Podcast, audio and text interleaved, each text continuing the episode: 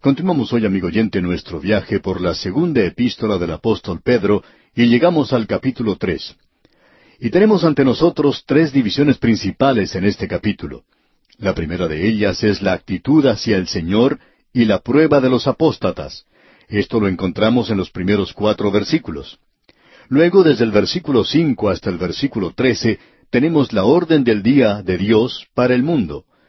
Y finalmente tenemos la advertencia para los creyentes en los versículos catorce al dieciocho. Comencemos pues leyendo el primer versículo de este capítulo tres de la segunda epístola del apóstol Pedro. Amados, esta es la segunda carta que os escribo, y en ambas despierto con exhortación vuestro limpio entendimiento. Es indiscutible que tenemos ante nosotros otro capítulo destacado escrito por Simón Pedro. Él nos presenta muy claramente aquí que Él es el escritor de esta epístola. Y podemos comprenderlo muy bien cuando Él dice, Amados, esta es la segunda carta que os escribo. Nos gusta mucho también esa expresión, amados. Y en realidad esa es la expresión que debiéramos usar para los creyentes especialmente y luego para aquellos que van a ser creyentes. Esa es la razón por la cual la utilizamos en nuestros programas y muchos han comentado a favor de esto, lo cual apreciamos. Y aquí dice, amados, esta es la segunda carta. Este es Simón Pedro, como podemos apreciar. No es algo originalmente nuestro. Él continúa diciendo, Os escribo y en ambas despierto con exhortación vuestro limpio entendimiento. Y esa palabra limpio debería cambiarse por sincero. Es mejor que la palabra limpio, porque no creemos que los santos de aquellos días tuvieran mentes más limpias de las que tenemos nosotros en el presente y aún no hemos encontrado a nadie que, según nuestra opinión, tenga una mente verdaderamente limpia. Ahora sabemos que esto puede crear antagonismo. Si usted piensa que usted la tiene, amigo oyente, es porque nosotros no le hemos conocido aún. Si pudiéramos tener la oportunidad, entonces llegaríamos a conocer a alguien que tenga una mente limpia. Ahora, en algunas ciudades se están presentando algunos cultos o sectas, no vamos a mencionar nombres aquí, porque siempre esto crea problemas, pero cierta secta tiene como actividad principal la contemplación. Es decir, que en lugar de tener un gran templo, como la mayoría de las sectas tienen, grandes edificios, este culto o esta secta tiene unas cabinas que están muy bien arregladas, por cierto, y allí puede ir una persona y pensar pensamientos hermosos. Allí en esas habitaciones del tamaño de una cabina tienen cuadros hermosos, los muebles son de primera calidad y todo está preparado para que uno se sienta bien cómodo y se sienta bien. Todo lo que le rodea a uno es hermoso. Y usted puede sentarse allí y entonces puede pensar pensamientos buenos y limpios, según afirman los líderes de esta secta. Pues bien, un predicador en cierta ocasión pasó por una de estas ciudades donde hay una de estas sectas y dijo que quería probar algo de esto. Por supuesto, él no visitó el lugar de la secta, pero decidió llevar a cabo este proceso mental en su habitación del hotel. Ahora, el hotel en el cual él estaba alojado era un hotel bastante elegante. Tenía cuadros en las paredes, y aunque no eran obras maestras, todo era muy hermoso, por cierto. La habitación en sí no era algo muy especial, pero podía sentarse y sentirse cómodo. Y entonces él dijo, voy a pensar algunos pensamientos hermosos ahora. Y cuando él contaba esta experiencia, después dijo, ¿sabe una cosa? Allí en ese lugar tan hermoso, lo único que podía pensar era en las cosas peores que jamás haya pensado en mi vida. Y es que, amigo oyente, nuestras mentes no son lo que nosotros podríamos llamar limpias. Así es que lo que él quiere decir aquí es algo sincero. Estos eran creyentes genuinos que estaban surgiendo allí en medio de apóstatas que estaban entrando, deslizándose al principio, entraban secretamente. Y luego él continúa diciendo, en ambas despierto con exhortación vuestro limpio entendimiento. Y continúa en la primera parte del versículo dos diciendo, para que tengáis memoria. Esto no es algo nuevo a lo cual él está haciendo referencia ahora. Él quiere hacerlos recordar. Cierto hombre dijo en una ocasión, yo tengo una memoria muy buena. El problema es que mi forma de olvidar es también muy buena. Bueno, ese es el problema que muchos de nosotros tenemos. Y de paso digamos que también lo tenía Simón Pedro. Él nos podía informar esto por su propia experiencia. Usted recuerda que él negó al Señor la noche que le tomaron prisionero. Y en medio de la multitud, esa noche, él se olvidó en cuanto al hecho de que el Señor Jesús dijo que le iba a negar. Y se nos dice allá en el Evangelio según San Lucas capítulo 22 versículo 61, Entonces, vuelto el Señor, miró a Pedro, y Pedro se acordó de la palabra del Señor que le había dicho, Antes que el gallo cante, me negarás tres veces. ¿Ve usted? Pedro se había olvidado todo en cuanto a eso. Ahora él recuerda las palabras del Señor. Él tenía las mismas debilidades que tenemos nosotros. Así es que él dice, en ambas, o sea, en ambas cartas que ha escrito, despierto con exhortación vuestro limpio entendimiento para que tengáis memoria. Ahora, ¿qué es lo que él quiere que ellos recuerden? Aquello que se les había enseñado. En el versículo dos dice, para que tengáis memoria de las palabras que antes han sido dichas por los santos profetas, y del mandamiento del Señor y Salvador dado por vuestros apóstoles. Los santos profetas, dice Pedro. Y aquí se refiere a los escritores del Antiguo Testamento. Amigo oyente, Simón Pedro no se colocaba a sí mismo en la posición donde él pudiera decir que era superior a todos los demás apóstoles. Él dice que era uno de ellos nada más, sencillamente uno de ellos. Y dice, del mandamiento del Señor y Salvador dado por vuestros apóstoles. Ahora notemos aquí algo que es de suma importancia. Él dice que quiere hacerles recordar de los escritores del Antiguo Testamento, de los santos profetas, que ellos fueron los que escribieron esas cosas. Nosotros que somos apóstoles hemos escrito de esto, afirma Pedro. Y antes de concluir con su epístola, Pedro se referirá a las cosas que escribió Pablo el apóstol. Así es que él incluirá a Pablo en esto, que todos ellos han hablado de ese tema. Ahora, ¿cuál es el tema del cual él está hablando aquí? En el versículo tres leemos, sabiendo primero esto, que en los postreros días vendrán burladores, andando según sus propias concupiscencias. Usted y yo, amigo oyente, estamos viviendo en los días postreros, y estos van a continuar hasta el período de la gran tribulación después que la iglesia haya partido. Él llama a esto los postreros días. Y dice, sabiendo primero esto, que en los postreros días vendrán burladores. Y aquí se refiere a estos burladores. Estos son los apóstatas que él describió nítidamente allá en el capítulo dos. Estos son aquellos que parecen ser miembros de las iglesias. Algunos hasta ocupan el púlpito. Y Pedro añade, vendrán burladores andando según sus propias concupiscencias, sus propios deseos, sus propias lujurias. Ellos no están siguiendo la palabra de Dios. Y en el versículo cuatro agrega, y diciendo, ¿dónde está la promesa de su advenimiento? Porque desde el día en que los padres durmieron, todas las cosas permanecen así como desde el principio de la creación. Note usted que dice, y diciendo, ¿dónde está la promesa de su advenimiento? Permítanos dirigirnos a algunos de los premilenaristas. Hemos estado diciendo por años que el Señor Jesús va a venir y va a tomar o va a sacar la iglesia de este mundo, y luego, después de siete años del período de la gran tribulación, Él regresa a la tierra para establecer su reino. Pero ellos se van a burlar de esto. Ellos dicen que esto es ridículo. Y van a negarlo desde el púlpito, lo van a negar desde la congregación. Será negado por los ateos, aquellos que se ponen a hablar en un parque, y será negado por aquellos que se ponen de pie en el púlpito, y van a ofrecer como prueba esto. Leamos una vez más la primera parte del versículo cuatro. Y diciendo, ¿dónde está la promesa de su advenimiento? Ahora, ¿qué fue lo que escribieron los profetas del Antiguo Testamento? La venida de Cristo a la tierra a establecer su reino. ¿Y qué fue lo que escribieron los escritores del Nuevo Testamento? Ellos escribieron en cuanto a su venida para sacar a la iglesia de este mundo, y luego, después del período de la tribulación, Él regresará a la tierra y establecerá su reino. Ninguno de los escritores del Antiguo Testamento escribieron en cuanto a la iglesia. Ellos escribieron en cuanto a la venida de Cristo a la tierra a establecer su reino. Y fue el Señor Jesucristo quien dijo, yo vengo a sacarlos de este mundo. Y él dijo, voy pues a preparar lugar para vosotros. Y ese lugar, amigo oyente, no está aquí en la tierra. Él no fue al otro lado del monte de los olivos para preparar un lugar. Si hubiera hecho eso, por cierto que sería un lugar bastante desolado. Él no fue allí. Él regresó al cielo y dijo, Voy pues a preparar lugar para vosotros, y si me fuere y os preparare lugar, vendré otra vez y os tomaré a mí mismo, para que donde yo estoy, vosotros también estéis. Nosotros vamos a ir a estar con Él algún día en algún lugar del cielo. Hay algunos que preguntan qué distancia recorrerá en su descenso. Eso no nos preocupa, porque para entonces nadie sufrirá de acrofobia, lo cual es el miedo a las alturas. Nosotros no vamos a tener que volar en un avión, ni tenemos que subir en una cápsula espacial para ser llevados por Él. Él se encargará de todo eso. Estamos en sus manos de todos modos, y Él nos expresó claramente que no pereceríamos jamás, ni nadie nos arrebataría de sus manos. No creemos que el subir con Él sea algo peligroso.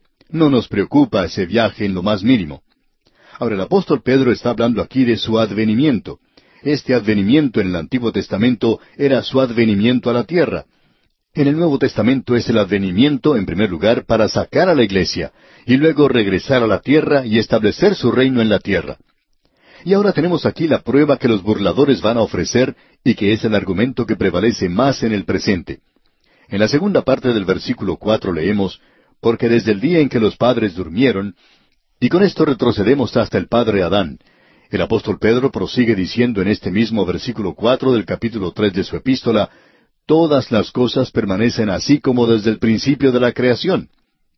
Lo que tenemos aquí es que esta gente está diciendo que las cosas están marchando muy bien en el mundo y que por tanto van a continuar marchando así en el futuro. En otras palabras, esos burladores adoptan la doctrina del liberalismo de no interferir, o sea, continuemos como estamos. Nada sucedió en el pasado, las cosas sucedieron así nomás, el hombre es un producto de la evolución y las cosas siguen tranquila y calmadamente, y cosas por el estilo, y en realidad nada ha pasado.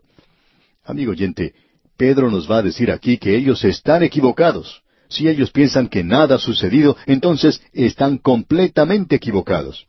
Él nos va a hablar aquí que existen tres mundos en uno.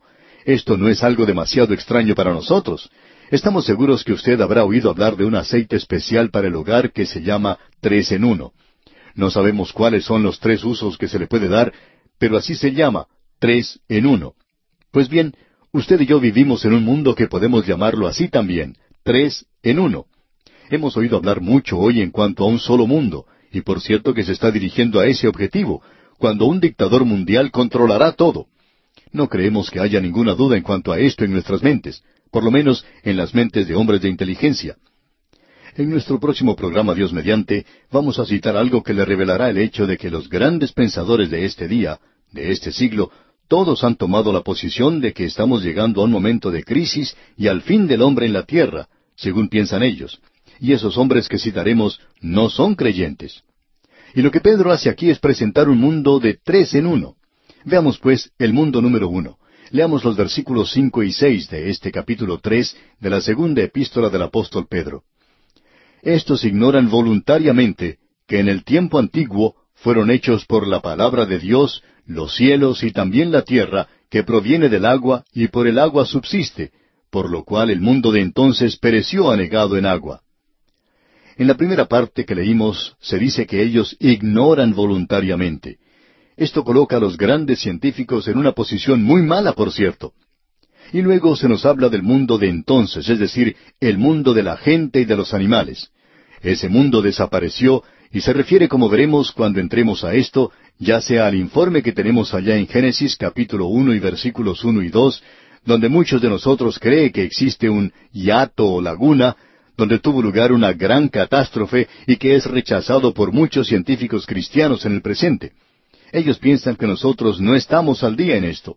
La verdad, amigo oyente, es que esas personas, esos científicos, cambian cada cinco años. La ciencia ha cambiado mucho desde que nosotros fuimos al colegio. Pero nunca hemos aceptado eso. Nunca hemos aceptado la evolución y nunca hemos aceptado muchas grandes teorías. Así es que no hemos cambiado, pero la ciencia sí cambia. Ahora la palabra de Dios no cambia. Y nosotros vamos a hablar en cuanto al mundo que fue. Ahora, este pudo haber sido el mundo antes de que el hombre fuera colocado en él, o puede referirse al diluvio del día de Noé. Y nosotros personalmente nos inclinamos a ese punto de vista. Se refiere a esa generación que pereció. Luego tenemos el mundo número dos. Y usted y yo, amigo oyente, vivimos en el mundo número dos. Ahora el versículo siete dice, Pero los cielos y la tierra que existen ahora están reservados por la misma palabra, guardados para el fuego en el día del juicio y de la perdición de los hombres impíos. Vamos a regresar a estos versículos, Dios mediante, en nuestro próximo programa. Pero los cielos y la tierra que existen ahora están reservados por la misma palabra, guardados para el fuego en el día del juicio y de la perdición de los hombres impíos. Amigo oyente, su mundo y el mío nunca será destruido por un diluvio. Hay algunas zonas de este mundo que sufren de grandes inundaciones. Nos imaginamos que las personas que viven en esas zonas, que se acostaron a dormir y luego se despertaron y encontraron que el agua ya tenía medio metro de profundidad en sus habitaciones, se subieron al techo de sus casas y lo primero que pensaron era que otra vez se repetía la historia, que otra vez había un diluvio universal. Pero eso no ha tenido lugar, sino una vez, según sabemos nosotros. Y así fue como este mundo fue destruido. El mundo en el cual usted y yo vivimos, amigo oyente, será destruido, pero por fuego.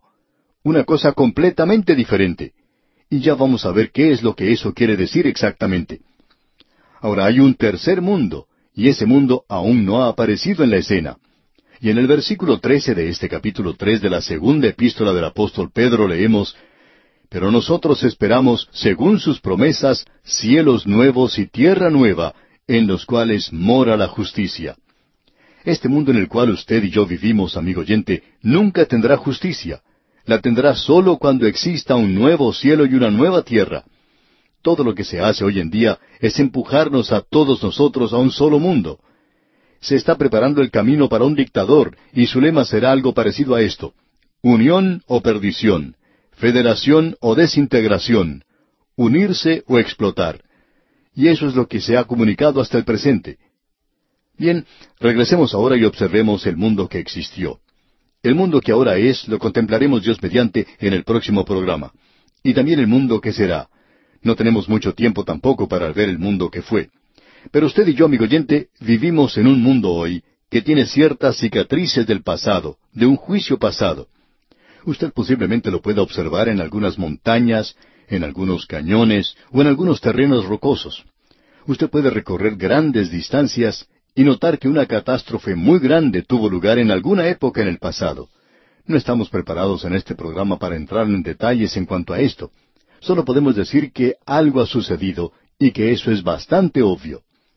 Y luego tenemos otra gran verdad, y esta es que en áreas montañosas uno a veces puede encontrar conchas y caparazones de crustáceos, y uno no puede tener eso sin tener agua de mar en algún lugar, y en las montañas, por supuesto, no ha habido agua de mar por mucho, mucho tiempo. Pero allí se encuentran estas conchas. Estamos seguros que aún los científicos pueden decirnos que esta tierra, en una época, estuvo cubierta por la mar. Así es que probablemente el diluvio cubrió toda la tierra en una ocasión.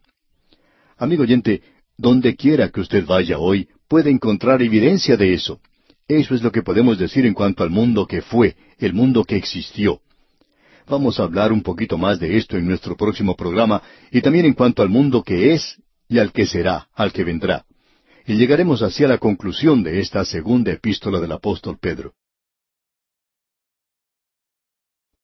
Continuamos hoy, amigo oyente, nuestro recorrido por el capítulo tres de la segunda epístola del apóstol Pedro. Y en nuestro programa anterior avanzamos hasta el versículo cinco en este capítulo, y quisiéramos comenzar hoy a partir de este punto. Hemos dividido esta sección en tres mundos diferentes.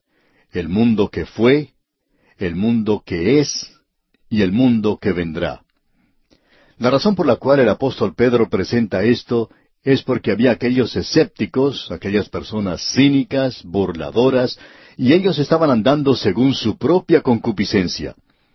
Amigo oyente, es esa clase de persona la que siempre ataca a la Biblia, siempre ataca las verdades que se mencionan en la Biblia. Si hay algún hombre que esté dispuesto a entregar su corazón de veras a Cristo, dispuesto a dejar de lado sus pecados, Dios puede hacer que la palabra de Dios sea algo real para él. Pero usted tiene que estar dispuesto a dejar sus pecados. Recuerde, amigo oyente, que fue el apóstol Pablo quien dijo que existía un velo sobre los ojos de ellos, pero que ellos podían volver o entregar su corazón a Dios. Nuestro problema, amigo oyente, no es un dolor de cabeza, nuestro problema es una enfermedad del corazón, un verdadero problema del corazón. Por tanto, el problema que tenemos aquí es estos burladores. Ellos presentan argumentos falsos. Ellos decían que las cosas iban a continuar como habían estado andando desde el principio. Bueno, eso no es cierto. Y luego entonces menciona al mundo que fue. Hablamos de esto en nuestro programa anterior, y quisiéramos leer una vez más los versículos cinco y seis de este capítulo tres de la segunda epístola del apóstol Pedro. Dicen, Estos ignoran voluntariamente que en el tiempo antiguo fueron hechos por la palabra de Dios los cielos y también la tierra, que proviene del agua y por el agua subsiste, por lo cual el mundo de entonces pereció anegado en agua. Eso, como ya indicamos anteriormente, puede referirse al juicio por agua que tuvo lugar entre los versículos uno y dos del capítulo uno de Génesis. Creemos que eso es algo válido. O también puede referirse al diluvio de la época de Noé. Hay mucha evidencia de que algo grandioso, un cataclismo grande tuvo lugar. De paso, digamos que la palabra que Pedro usa aquí es esta de un gran cataclismo. En nuestro programa anterior mencionamos varios argumentos, y quisiéramos mencionar otro hoy. Estamos seguros que muchos de ustedes se han enterado de que un gran número de animales fueron encontrados en Siberia congelados, y muchos de ellos eran elefantes, y aún se encontró pasto verde en sus estómagos, lo que indica que ellos fueron congelados en forma instantánea. Ellos habían estado en una zona que por lo menos era semitropical, y luego sucedió algo, y fueron cubiertos de hielo, y fueron luego congelados. Ahora hay quienes han tenido la oportunidad de comer en realidad la carne de esos animales, y han dicho que era carne muy buena. Y esta es otra evidencia del hecho de que usted y yo estamos viviendo en un mundo que es como vivir sobre un barril de pólvora. Ha tenido lugar un gran cataclismo, y esta tierra muestra la evidencia de eso. Y es innegable que fue un juicio por medio de agua. Aún los filósofos griegos, como Tales, por ejemplo, nos habla de los cuatro elementos básicos que se encuentran en el mundo, y él los menciona de la siguiente manera. Dice agua, fuego, aire y tierra. Y eso era bastante bueno para aquel día. Él coloca, note usted, al agua como número uno. Ese era el juicio de Dios y ese fue el juicio sobre la tierra. Ahora, la naturaleza nunca revela el amor de Dios. Es algo lindo escuchar lo que dicen los poetas, pero usted y yo, amigo oyente, estamos viviendo en un universo, no solo esta Tierra, sino un vasto universo que nos rodea y que nos muestra que en el espacio hay unos puntos negros. Los científicos los llaman nebulosas negras u oscuras. Y dicen que lo que sucedió, aparentemente más allá de la Vía Láctea, más allá de nuestras galaxias donde aparecen estos puntos oscuros, ocurrió una gran catástrofe, alguna gran explosión. Bueno, el hecho de esto no es algo difícil de probar. Ahora, ¿cuándo tuvo lugar? Hemos sugerido el diluvio de la época de Noé, y francamente debemos decir que hemos vacilado de ese punto a otro, y creemos que en este instante estamos dispuestos a seguir esa idea del día de Noé. Creemos que muchos expositores de la Biblia toman esa posición. Ahora hubo un juicio en el mundo preadánico antes que el hombre fuera colocado en la tierra, y de eso no conocemos prácticamente nada. Ya hemos recorrido este terreno anteriormente y no vamos a tomar mucho tiempo para tratarlo aquí, con excepción de mencionar el hecho de que en el capítulo catorce del libro de Isaías se nos sugiere algo que tuvo lugar en el pasado. En los versículos doce al catorce de este capítulo catorce de Isaías leemos ¿Cómo caíste del cielo, oh lucero, hijo de la mañana? Cortado fuiste por tierra, tú que debilitabas a las naciones tú que decías en tu corazón, subiré al cielo, en lo alto, junto a las estrellas de Dios, levantaré mi trono, y en el monte del testimonio me sentaré, a los lados del norte, sobre las alturas de las nubes subiré, y seré semejante al Altísimo. Ahora el deseo de Satanás era el de ser semejante a Dios. Él quería ocupar el lugar de Dios. Y hay muchas personas como él hoy. Quieren ser pequeños dioses aquí en la tierra. Cualquier hombre que está tratando de lograr su propia salvación, y hemos escuchado a varias personas que dicen, usted no necesita hablarme a mí en cuanto a lo que usted cree. Eso es su teoría. Mi teoría es que yo soy lo suficientemente bueno. Y amigo oyente, cualquier hombre que dice eso ignora el hecho de que estamos tratando con un Dios santo, que el hombre es pecador, que el hombre está perdido, y el tercer gran punto es que Dios ha provisto un camino de redención. El Señor Jesucristo dice, Nadie viene al Padre sino por mí, allá en Juan 14:6. Fue el Dios hombre quien dijo eso. Hay muchos que dicen, yo lo puedo hacer por mí mismo. Bueno, lo que usted está diciendo es, Dios, hazte a un lado. Yo voy a subir donde tú estás y yo me voy a sentar junto a ti porque yo también soy un Dios.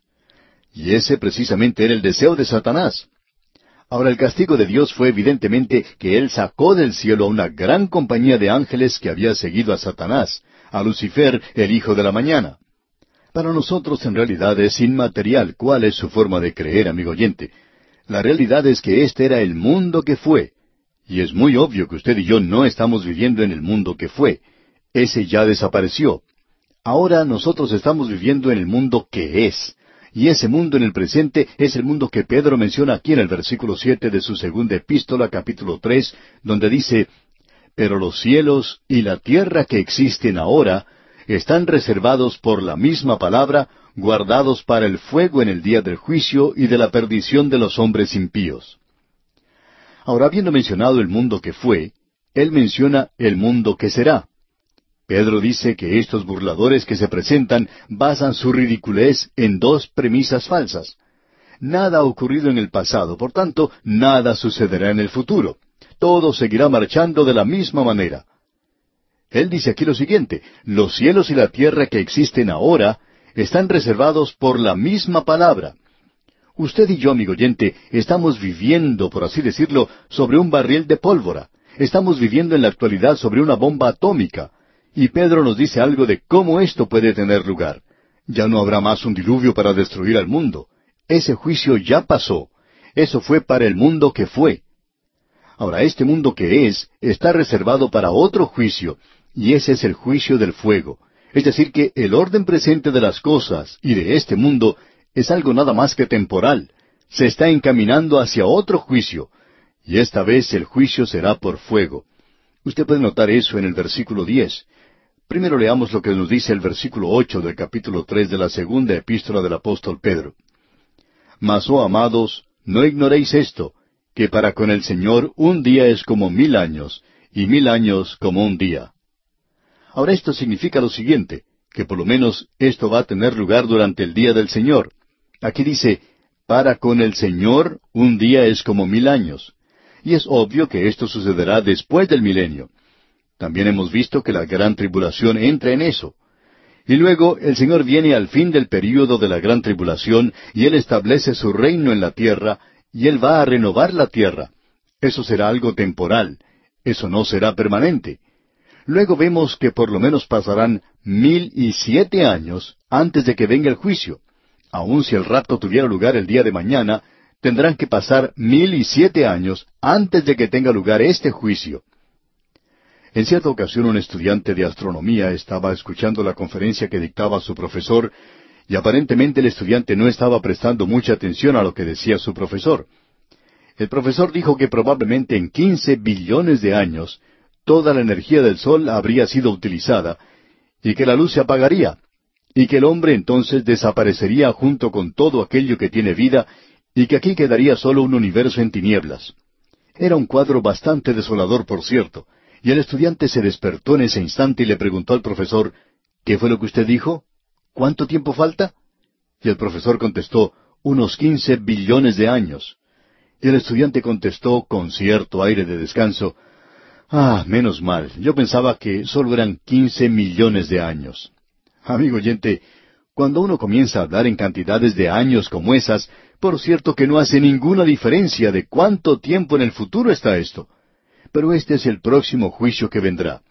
Y aquí en el versículo nueve de este capítulo tres de su segunda epístola, dice Pedro, El Señor no retarda su promesa, según algunos la tienen por tardanza, sino que es paciente para con nosotros, no queriendo que ninguno perezca, sino que todos procedan al arrepentimiento. Dios muestra su gracia y esa es la razón por la cual Él soporta esta pequeña tierra. Solo Dios puede soportar, puede aguantar a la humanidad y a la tierra en el presente. Nosotros hablamos de los problemas ecológicos. Amigo oyente, Dios los tiene ahora en el ambiente moral y en el ambiente pecaminoso y ya han pasado varios miles de años. Y continúa Pedro diciendo en el versículo diez, pero el día del Señor vendrá como ladrón en la noche, en el cual los cielos pasarán con gran estruendo, y los elementos ardiendo serán deshechos, y la tierra y las obras que en ella hay serán quemadas. Pedro no puede ser más específico que esto. La tercera referencia que encontramos en el versículo 12 dice, siendo quemados, se fundirán. Para nosotros este es uno de los pasajes más destacados en la palabra de Dios, especialmente para la hora presente. Este pasaje de las Escrituras ha causado que los escépticos lo ridiculicen. Si usted considerara muchas de las críticas que han sido hechas en las épocas pasadas, una que ha causado que algunos se rieran a carcajadas era esta. ¿Cómo puede quemarse el agua? La mayor parte del mundo es agua y es algo ridículo pensar que puede quemarse. Bueno, ese argumento, esa crítica, ha pasado de moda hoy porque ha ocurrido algo más. Había una segunda premisa falsa, con la cual no tratamos hace un momento, y esta es que la antigua ciencia creía en la eternidad de la materia. Ahora, cuando se realizó una de las primeras pruebas de las bombas atómicas, esa teoría fue hecha a pedazos. No solo se notó allí que la materia no era eterna, sino que también sabemos cómo puede suceder, porque la bomba atómica nos dice muchas cosas en cuanto a eso. Queremos que usted note aquí el lenguaje que se utiliza, porque esto es muy importante. Leamos una vez más el versículo siete de este capítulo tres de la segunda epístola del apóstol Pedro. Dice, Pero los cielos y la tierra que existen ahora están reservados por la misma palabra, guardados para el fuego en el día del juicio y de la perdición de los hombres impíos. Luego leamos el versículo diez que dice, Pero el día del Señor vendrá como ladrón en la noche, en el cual los cielos pasarán con gran estruendo, y los elementos ardiendo serán deshechos, y la tierra y las obras que en ella hay serán quemadas. Ahora ese gran estruendo que se menciona aquí procede de la palabra griega roisedón. Esto es algo que nos habla del sonido que hace, por ejemplo, una flecha al cruzar el aire, el silbido de una serpiente o el sonido que hace el vapor cuando sale de la válvula que se abre. ¿Ha escuchado usted alguna vez el sonido que hace una explosión atómica? Suena exactamente de esa manera. Otra cosa que nos interesa aquí es que los elementos ardiendo serán deshechos. La idea que se presenta aquí es que estos elementos serán quemados, serán derretidos. Veamos la palabra elemento primero. La palabra que se usa aquí es stoikeia, lo que significa los bloques de construcción del universo. En realidad, stoikeion es una mejor palabra que la palabra átomo que usamos en el presente, la cual viene de una palabra griega que significa algo que no se puede cortar. Aquí quiere decir simplemente que es el bloque básico para la construcción del universo. Hoy nosotros le llamamos átomo, porque los científicos hace algunos años cometieron una equivocación cuando descubrieron el pequeño átomo. Le dieron ese nombre de atomoto. Ahora, tomoto significa cortar, pero cuando se le coloca la letra A delante, en el idioma griego, hace de esa palabra algo negativo, y por tanto, un átomo es algo que uno no puede cortar. Es una de las unidades más pequeñas de la materia, pero en el presente, por supuesto, es algo completamente diferente. Los científicos han descubierto que el pequeño átomo sí puede ser separado, y dentro de él se encuentran los neutrones, los protones y toda esa pequeña familia que vive en un átomo, y eso fue lo que sucedió.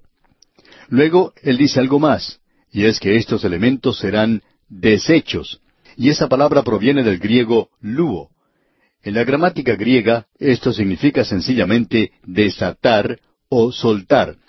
Él dice que este pequeño bloque de construcción va a ser desatado, soltado. ¿Puede pensar usted en una expresión mejor que esta que describa la fisión atómica? Esos pequeños bloques de construcción de este universo van a ser desatados.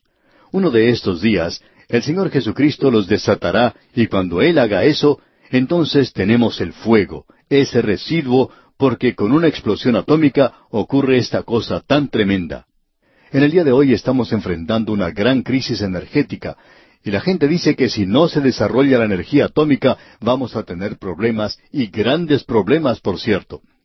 Pero entonces nosotros debemos aprender a utilizar esto de manera práctica, a desatar estos pequeños elementos, porque un día el Señor va a desatar el átomo, estos pequeños bloques que construyen el universo. Pedro nos presenta una sugerencia y para esto vamos a volver a leer una vez más el versículo siete que dice Pero los cielos y la tierra que existen ahora están reservados por la misma palabra, guardados para el fuego en el día del juicio y de la perdición de los hombres impíos. Aquí se sugiere que éstos están siendo guardados, reservados.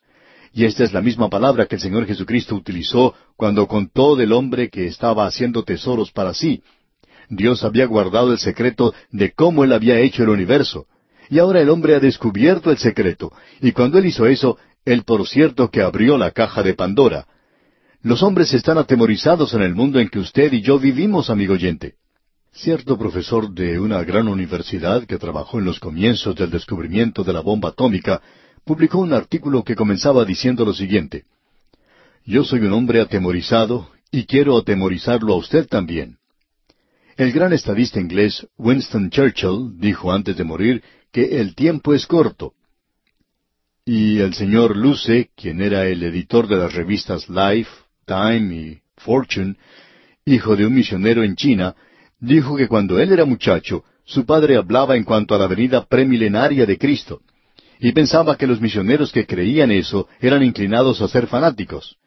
Y el señor Luce dijo antes de morir, me pregunto si no habría algo de cierto en esa posición después de todo.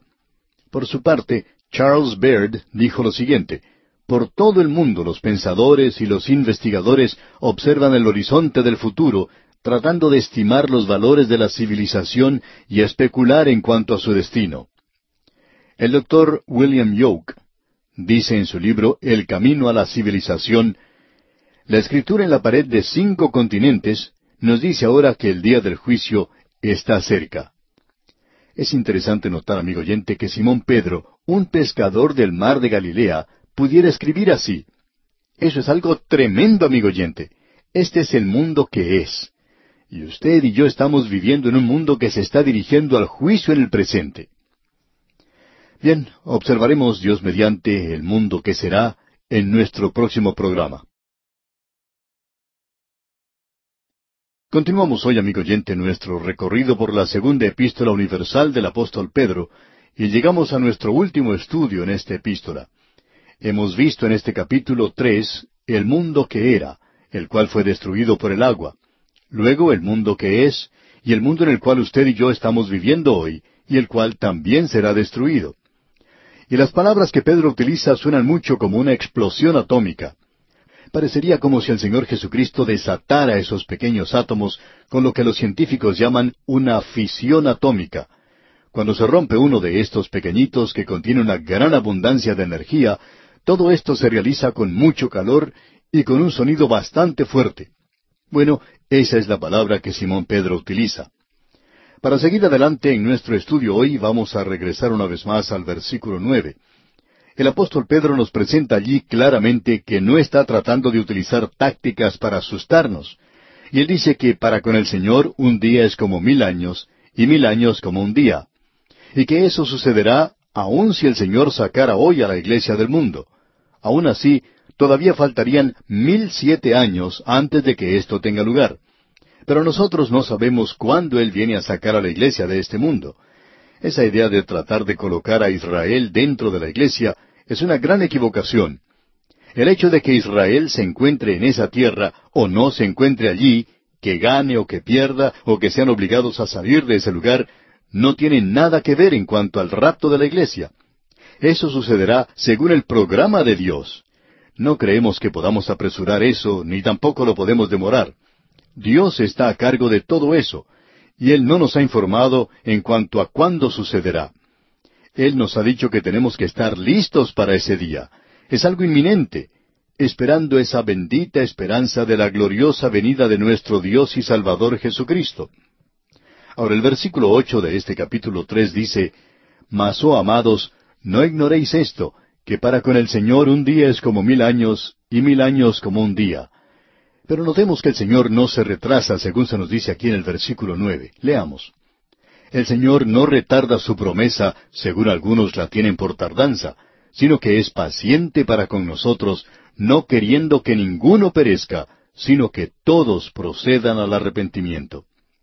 Dios en el día de hoy es muy paciente, él no está apresurando las cosas. Después de todo, Él tiene toda la eternidad delante de Él, y también tiene la eternidad detrás de Él. Él no tiene por qué preocuparse en cuanto al tiempo. Para Él, un día es como mil años, y mil años como un día. Pero lo que debemos destacar es que eso es algo inevitable, eso sucederá. Esto llegará a pasar sobre la tierra algún día. Dios le está dando al hombre en todas partes una oportunidad, y esa es la razón por la cual nosotros queremos proclamar su palabra. Eso es lo único que puede cambiar el corazón y la vida del hombre. Todas las novedades del día de hoy, todas esas artimañas que se presentan y esa histeria masiva que tiene lugar, eso no es para bien. La palabra necesita esparcirse. Solo la palabra de Dios, solo el haber nacido de nuevo, no de simiente corruptible, sino de incorruptible, por la palabra de Dios que vive y permanece para siempre. Usted sabe, amigo oyente, que no puede evitar que Dios le ame. Eso lo hemos dicho ya muchas veces. Usted tampoco puede evitar que llueva. No puede evitar que el sol brille sobre usted. Pero usted puede salirse de la lluvia y puede también esconderse del sol. Usted no puede evitar que Dios le ame, pero usted puede ponerse una sombrilla de indiferencia, un paraguas de pecado y un paraguas de rebelión. Usted no lo experimentará, pero Él le ama.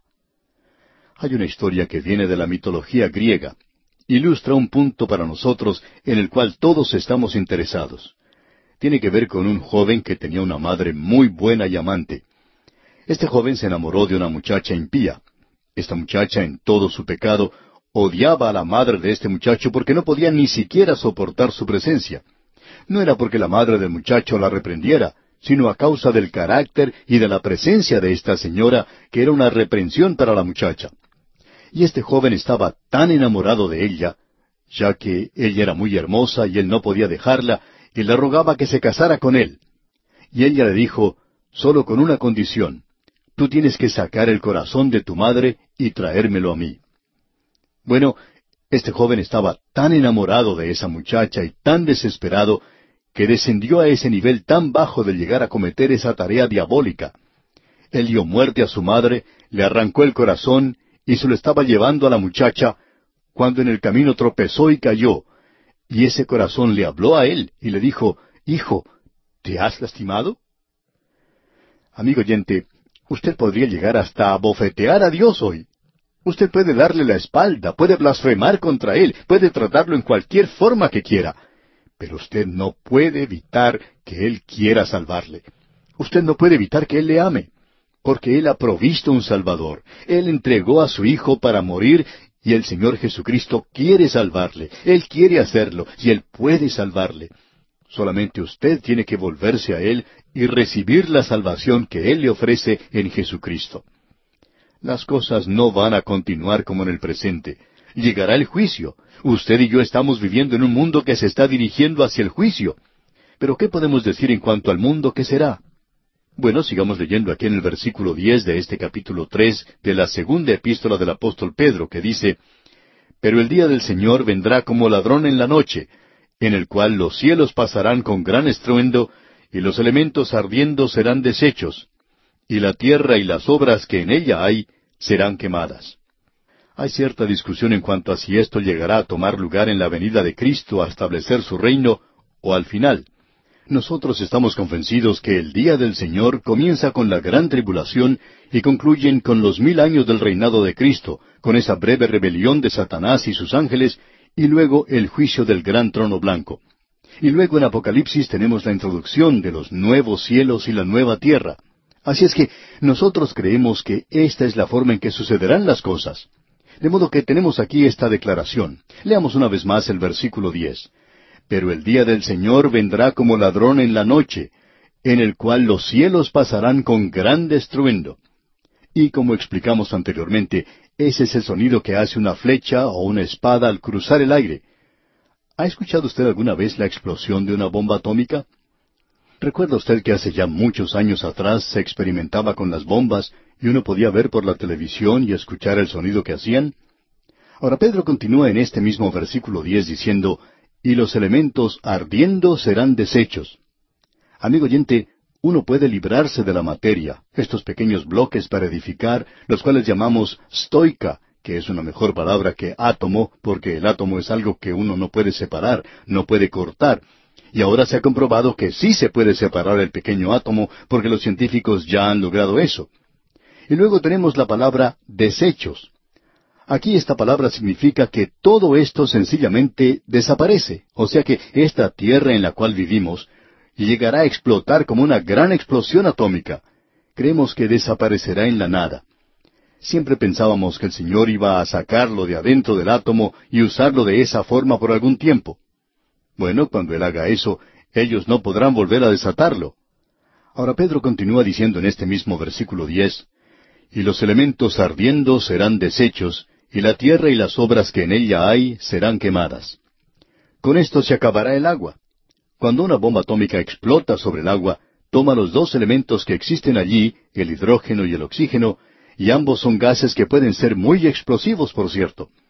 Se nos informa que en ciertas clases de fuego en el presente, si se le arroja agua, sencillamente ayuda más al fuego. Por tanto, los bomberos y los que están combatiendo el incendio tienen que utilizar otras clases de sustancias químicas. Bien, las obras que en ella hay serán quemadas. Y en el versículo once continúa diciendo, puesto que todas estas cosas han de ser desechas, ¿cómo no debéis vosotros andar en santa y piadosa manera de vivir?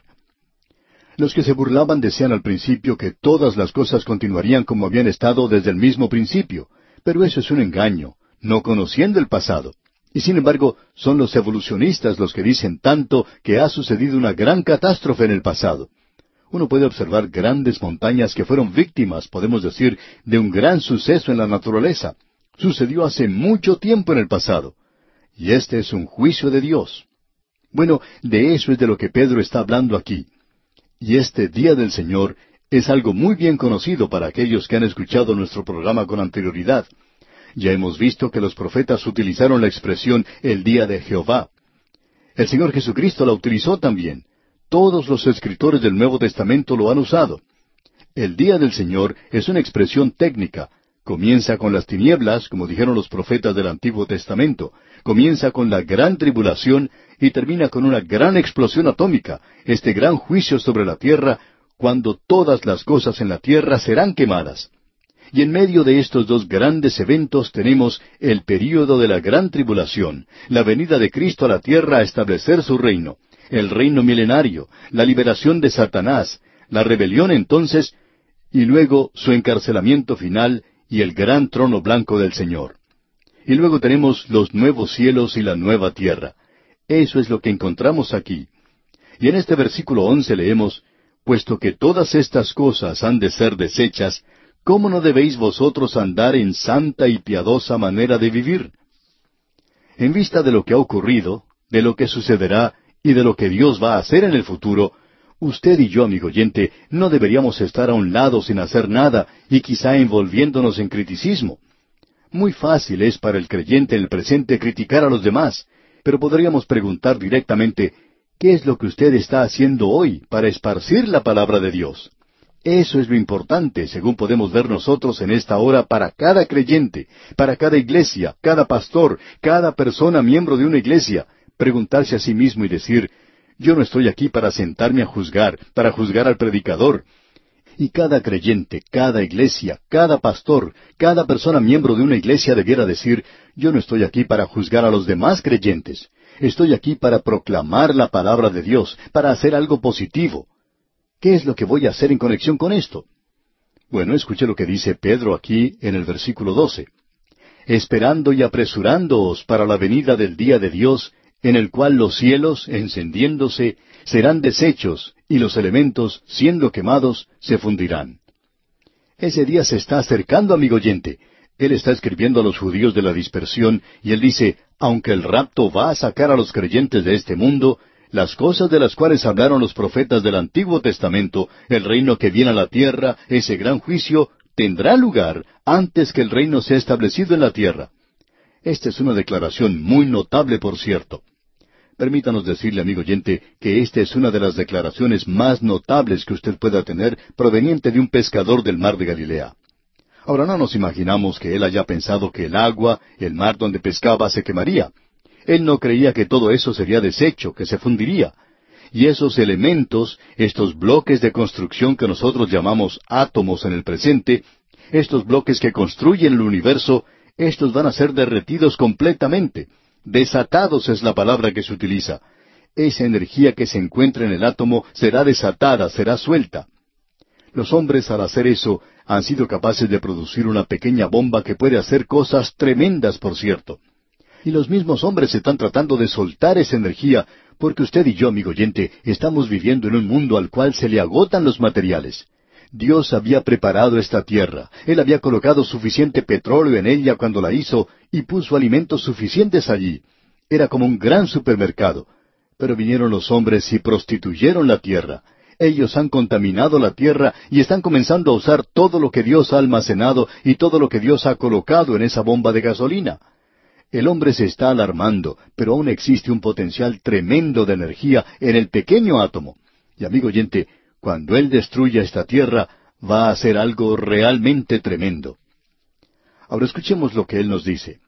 Él se va a referir a aquello que está en el futuro. Sencillamente porque esta tierra vaya a ser destruida, no quiere decir que Él ya no tenga nada que ver con ella.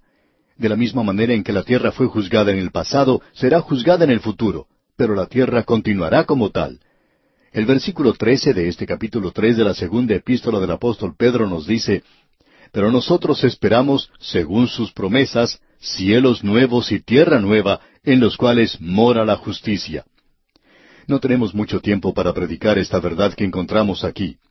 Una tierra nueva en la cual mora la justicia. La justicia no mora en la tierra en el presente, amigo oyente. No está en casa en esta tierra, no está en casa en las grandes capitales mundiales, no está en casa tampoco en su propia ciudad, y usted puede ser testigo de eso. Pero la justicia morará en los cielos nuevos y en la tierra nueva. Usted y yo, amigo oyente, vivimos en un mundo que Shakespeare describió de la siguiente manera. Los tiempos están dislocados. Ahora eso lo describió en Hamlet. Pues bien, si los tiempos están dislocados, algunos poetas muy elocuentes, por cierto, se han elevado a alturas indecibles, y creemos que han representado mal las cosas. Por ejemplo, el poeta Browning dijo, La alondra está sobre las alas, el caracol sobre el espino. Dios se encuentra en el cielo y todo anda bien por el mundo. Bueno, nosotros no estamos completamente de acuerdo con todo esto.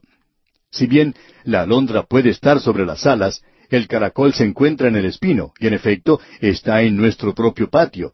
Y Dios también está en el cielo, pero las cosas no andan bien por el mundo en el presente. Me encanta saber que existirá otro mundo, un nuevo cielo y una nueva tierra que vendrán. Siempre es bueno cuando uno puede cambiar una cosa vieja y tener una cosa nueva. Y Dios tiene algo nuevo para esta tierra, y nos agradará mucho cuando eso llegue será una tierra maravillosa, porque será una tierra donde morará la justicia. Eso es lo que la va a caracterizar. Notemos ahora la advertencia que se le da a los creyentes aquí en el versículo 14. Por lo cual, oh amados, estando en espera de estas cosas, procurad con diligencia ser hallados por Él sin mancha e irreprensibles en paz. Es decir, que nosotros debemos vivir una vida santa aquí. Eso indica una vida separada para Dios. Amigo oyente, después de todo, ¿qué es lo que vale la pena realmente en esta tierra hoy? ¿Cuáles son sus objetivos? ¿Es usted un creyente que produce, que se está dirigiendo a un objetivo que vale la pena? Alguien quizá diga, bueno, yo voy a tener una familia muy buena y eso es algo que vale la pena. Otra persona quizá diga, yo quiero vivir bien, quiero educar a mis hijos, y eso también es algo que tiene valor. Todas estas cosas tienen valor, pero en realidad, ¿cuál es el objetivo de su vida? ¿Es el vivir para Dios? Y si usted vive para Dios, todo lo demás es secundario, y nosotros no debemos preocuparnos por eso. Ahora en el versículo quince continúa diciendo Pedro, y tened entendido que la paciencia de nuestro Señor es para salvación, como también nuestro amado hermano Pablo, según la sabiduría que le ha sido dada, os ha escrito. Esta es una espera muy paciente. Es necesario hacer una adaptación mental a la situación mundial presente, y no necesitamos alarmarnos hoy. Dios está en su cielo. Las cosas no andan bien en el mundo, pero Él las va a hacer andar bien algún día. Ese es el mensaje del Nuevo Testamento. Y no solo eso, sino que Pablo escribió de eso también. En el versículo 16 continúa Pedro diciendo, casi en todas sus epístolas, hablando en ellas de estas cosas, entre las cuales hay algunas difíciles de entender, las cuales los indoctos e inconstantes tuercen, como también las otras escrituras, para su propia perdición. El apóstol Pablo escribió en las Escrituras, aunque algunos de ellos no quieren admitirlo. Él dice que Pablo habló de cosas difíciles. Y según nosotros, Simón Pedro también escribió bastante bien aquí. Ahora en el versículo 17 dice, Así que vosotros, oh amados, sabiéndolo de antemano, guardaos, no sea que arrastrados por el error de los inicuos, caigáis de vuestra firmeza. Aquí tenemos algo que debemos conocer hoy, amigo oyente. No debemos ser creyentes perezosos, sino que debemos aprender de la palabra de Dios.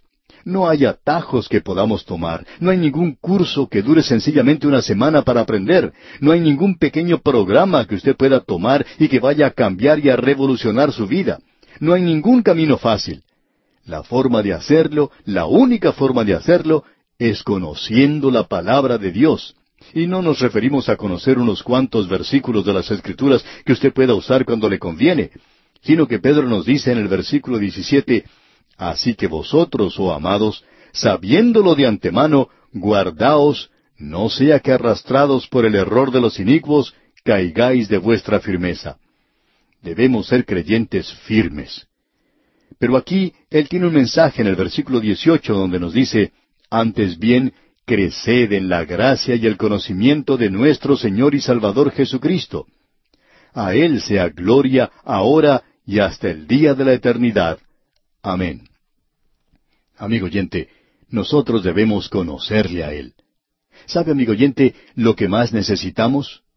Lo que nosotros necesitamos es pasar más tiempo con el Señor Jesucristo, no sencillamente un momento, sino toda una eternidad con el Señor Jesucristo. Este es el pensamiento que presenta aquí el apóstol Pedro. Bien, llegamos hacia el final de nuestro estudio de esta segunda epístola del apóstol Pedro. Ha sido una epístola, por cierto, maravillosa, algo que no pudiéramos imaginarnos con solamente dar una mirada superficial a este hombre del mar, a este pescador del mar de Galilea. Pero Dios lo usó de una manera tremenda para entregarnos un mensaje poderoso.